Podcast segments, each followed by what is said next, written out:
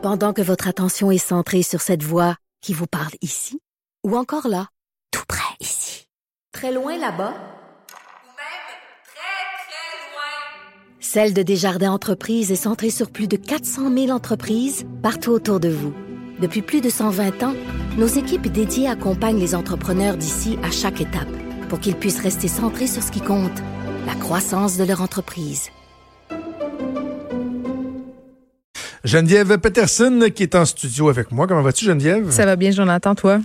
Oui, ça va bien. Hey, nouvelle de dernière heure que je viens tout juste de recevoir. Imagine-toi donc que le, le, grand patron de Québécois, Pierre-Carl Pelado, achète Taxelco. Ça vient tout juste de sortir dans le journal de Montréal. Il y avait une première offre qui avait été faite de mémoire, qui avait été euh, rejetée par le syndic de faillite il y a euh, quoi une dizaine de jours de ça. Euh, donc j'imagine que M. Pelado est revenu à la charge. Et là, selon le grand titre que je viens de lire, j'ai pas eu le temps de lire les détails, mais M. Pelado qui se porterait acquéreur, acquéreur voilà, de Taxelco donc à suivre plus de détails à venir, j'imagine, au cours des prochaines heures. Geneviève. Oui, c'est moi, je suis là. Tu m'as envoyé un texte hier. Ah oui, je le sais. Qui m'a fait flopper bien raide. Ben, moi, moi, la première, je te l'ai envoyé parce que je flippais, puis je me suis dit, je vais le faire flipper à son tour. Ce qui, est, ce qui est particulier, ben, en même temps, on commence à se connaître, mais on pourrait être carrément de, de, de, de, de l'avis opposé. Mais on commence à se connaître, puis je, pense, je sais qu'on a reçu ce texte-là de la même façon. C'est Suzanne Zakour, une étudiante au doctorat en droit à l'Université d'Oxford, qui a publié une lettre euh, ouverte dans la section opinion dans la presse plus, qui s'appelle Un homme violent n'est pas un bon père. Et là, elle parle et elle décrit avec euh, beaucoup de force et d'insistance l'aliénation parentale. Mais en fait, elle rejette le concept même d'aliénation parentale, Jonathan. Et j'ai envie de te dire qu'on se parle de ça aujourd'hui parce que c'est la journée euh, de l'aliénation parentale. Donc, c'est la journée de sensibilisation à l'aliénation parentale.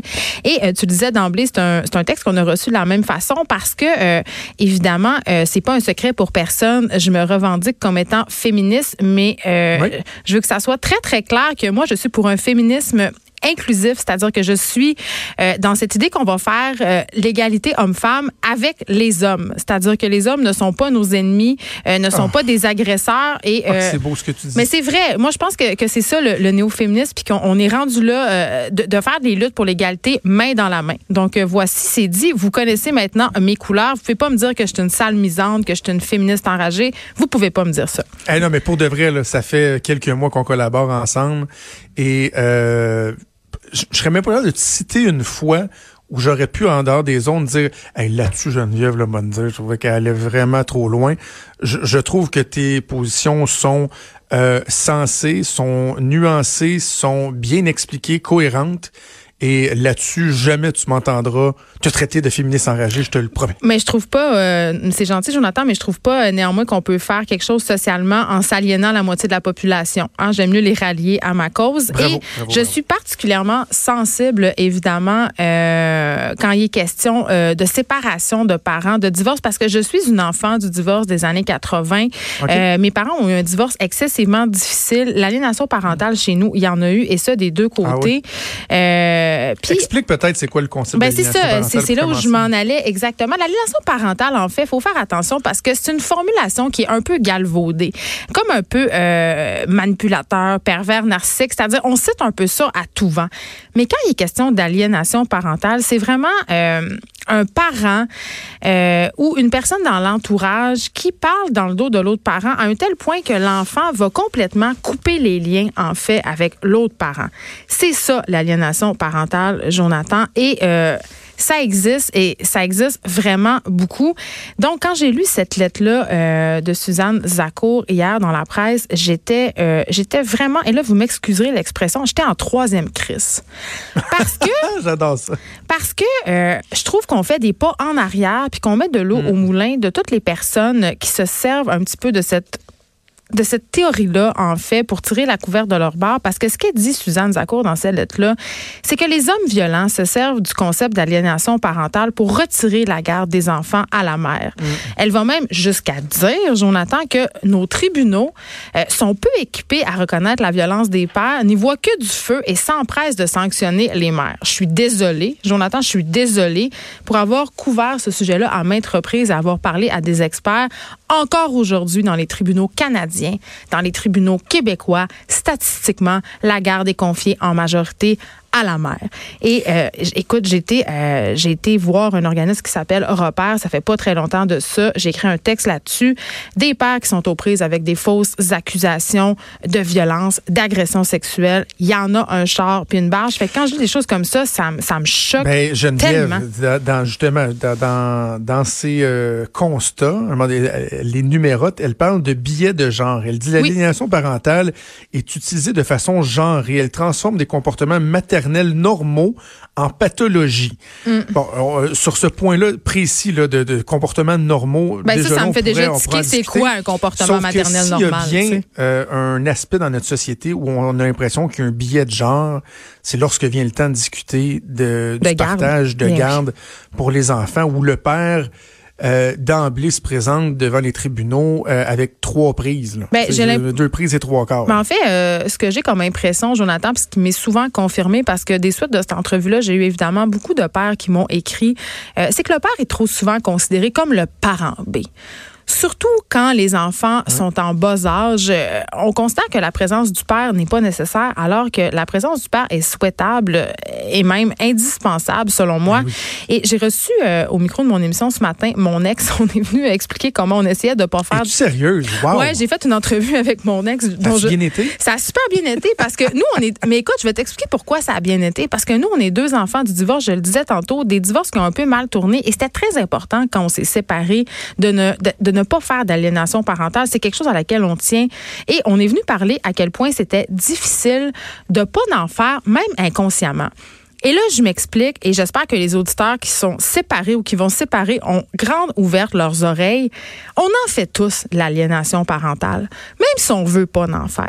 C'est-à-dire, si euh, euh, ton petit gars ou ta petite fille revient de la fin de semaine chez son père ou chez sa mère puis te dit, te raconte à quel point euh, il a eu du plaisir, soit seul avec son parent ou avec la nouvelle conjointe ou conjointe de, de celui-ci là, si tout ton langage corporel est négatif, si tu roules des yeux si tu dis, ben, on sait bien, ton père, il a de l'argent, nanana, ça en est de l'aliénation parentale. Mm. L'aliénation parentale, ce n'est pas juste de dire ton père, c'est un ci ou ta mère, c'est une ça. Ça peut être beaucoup plus subtil et insidieux que ça. Et c'est très difficile euh, de jamais, jamais, jamais en faire. On en fait tous inconsciemment. Et, Geneviève, je te pose une question. Est-ce que tu irais même jusqu'à à, penser, affirmer que l'aliénation parentale, ça existe dans des couples qui sont ensemble. Ben, mais que ça existe. Hey, combien on a de hein? Germaine tout le temps en train de dire Hey, ton père n'est jamais capable de ben, rien faire, jamais capable de rien plier, il fait jamais la vaisselle. Ça en est l'aliénation parentale, faire passer son chum pour un hum, hum, sans-piternel hum. niaiseux. Et là, je dis ça, mais les gars aussi peuvent faire ça. Ben oui, ça, ça, touche d'autres thèmes. C'est des deux côtés. Et euh, il y a un organisme que, que j'aime beaucoup, dont la présidente euh, est Caroline Paradis, Carrefour Aliénation Parentale Québec. Euh, elle a écrit une lettre ouverte, ça va être publié cet après-midi en réponse justement à la lettre dont on parle depuis le début. Elle dit que son organisme a reçu pas loin de 350 appels à l'aide et demandes d'informations l'année dernière. Jonathan. Euh, il y a 352 jours dans une année, puis l'organisme est fermé les fins de semaine, juste à dire. Donc, les gens ont besoin d'aide. Les gens sont aux prises avec des situations absolument incroyables. Les parents se déchirent. On le sait, là, une séparation, c'est pas facile. C'est difficile de pas laisser les émotions prendre le dessus. Mais il faut se rappeler que les personnes qui souffrent au bout du compte, ce sont les enfants. Hmm. C'est excessivement difficile. Les enfants se retrouvent dans des conflits de loyauté, Jonathan, où ils doivent choisir entre leur père ou leur mère. C'est épouvantable.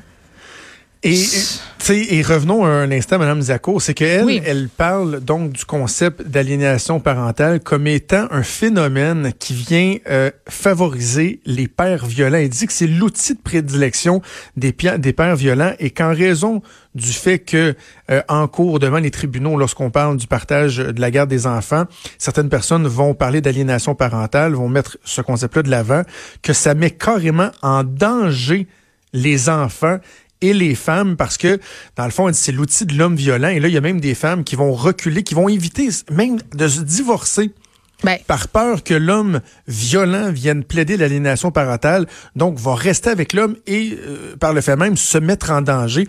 On est rendu loin en tabarouette. Mais évidemment, Jonathan, Suzanne Zakour, dans sa lettre, fait des amalgames, fait des rapprochements assez douteux.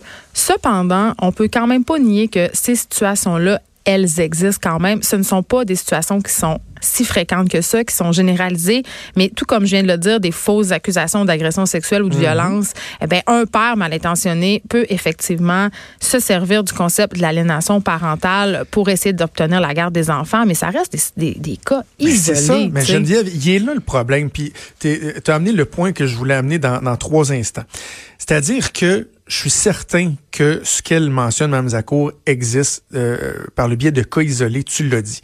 Mais comme c'est trop souvent le cas dans notre société de nos jours, je pense pas que ce soit propre juste au Québec, mais il y a une polarisation extrême des positions lorsque vient le temps euh, d'avoir un débat.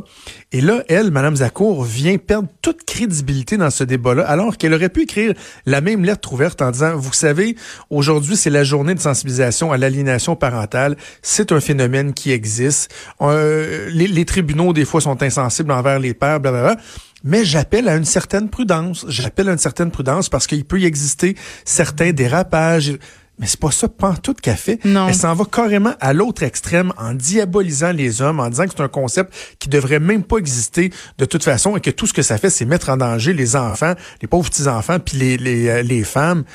Franchement, on l'échappe Oui, puis je vais, dire une chose, euh, Jonathan, euh, Caroline Paradis, justement, dans cette lettre ouverte en réponse euh, à cette affaire-là, elle dit, c'est vrai, c'est pas en niant l'aliénation parentale qu'on va endiguer ce problème-là.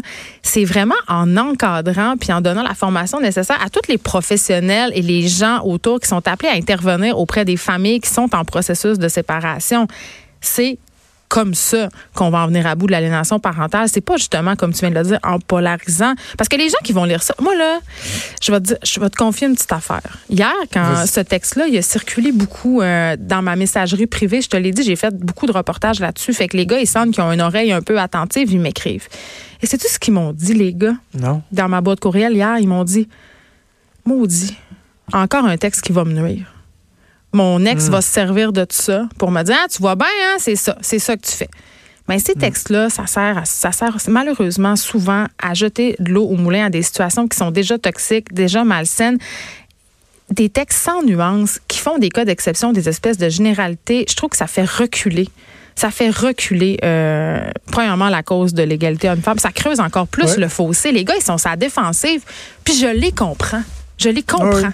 Oui, puis tu sais, moi, je me suis déjà pogné avec des collègues dans le passé sur le, phénomène de la victimisation du pauvre homme blanc hétérosexuel. Tu sais, j'embarque pas là-dedans. de penser que, ah, tu sais, avec le mouvement hashtag, moi aussi, on, est, on peut même plus euh, dire à une fille qui est jolie parce qu'on a peur de se faire accuser d'agression sexuelle. c'est n'importe quoi, ça. Tu sais, moi, j'ai toujours dit, je sais que ma conduite, elle est irréprochable. Même je suis quelqu'un qui aime faire des compliments, qui est assez charmeur, même, je dirais. J'ai jamais eu d'inquiétude. Geneviève, à me dire genre, oh, là, je risque à cause de moi aussi, là, de me faire pogner ou quoi que ce soit? Non. Fait tu sais, j'embarque pas dans la victimisation. Par contre, euh, je le rappelle, dans un milieu qui est aussi difficile pour les hommes, parce que ça, c'est vrai, dans le, lorsqu'on parle du partage de garde des enfants, euh, de, de, de, voir une femme comme ça, Mme Zakour, qui vient nuire à la cause et comme tu dis, qui vient donner des, des, munitions euh, aux personnes qui veulent qui veulent nuire au, au père, euh, c'est absolument déplorable. C'est quoi, je suis très content qu'on ait pris le temps, puis tu l'as fait dans ton émission et tout,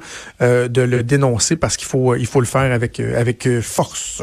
Oui, puis je rappelle aux gens qui sont peut-être aux prises avec ce problème-là ou qui, ou qui ont peut-être qui soupçonnent que dans leur entourage il y a des enfants qui sont victimes d'aliénation parentale, ils peuvent se tourner vers Carrefour Aliénation parentale. Ils ont vraiment des ressources, puis leur site web est vraiment bien fait. Il y a plein de questions, de réponses, d'informations vraiment très pertinentes.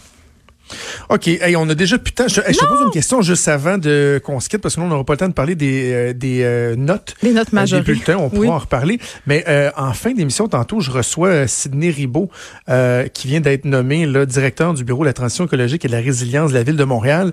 Leur projet d'interdire le plastique, le styromousse, ah c'est tout qu'ils ont annoncé hier. T'es-tu en faveur de ça? Ben, comme je disais ce matin, personne peut être contre la vertu, Jonathan. Sauf que réalistement, dans notre quotidien, j'ai de la misère à amener mes sacs réutilisables à l'épicerie.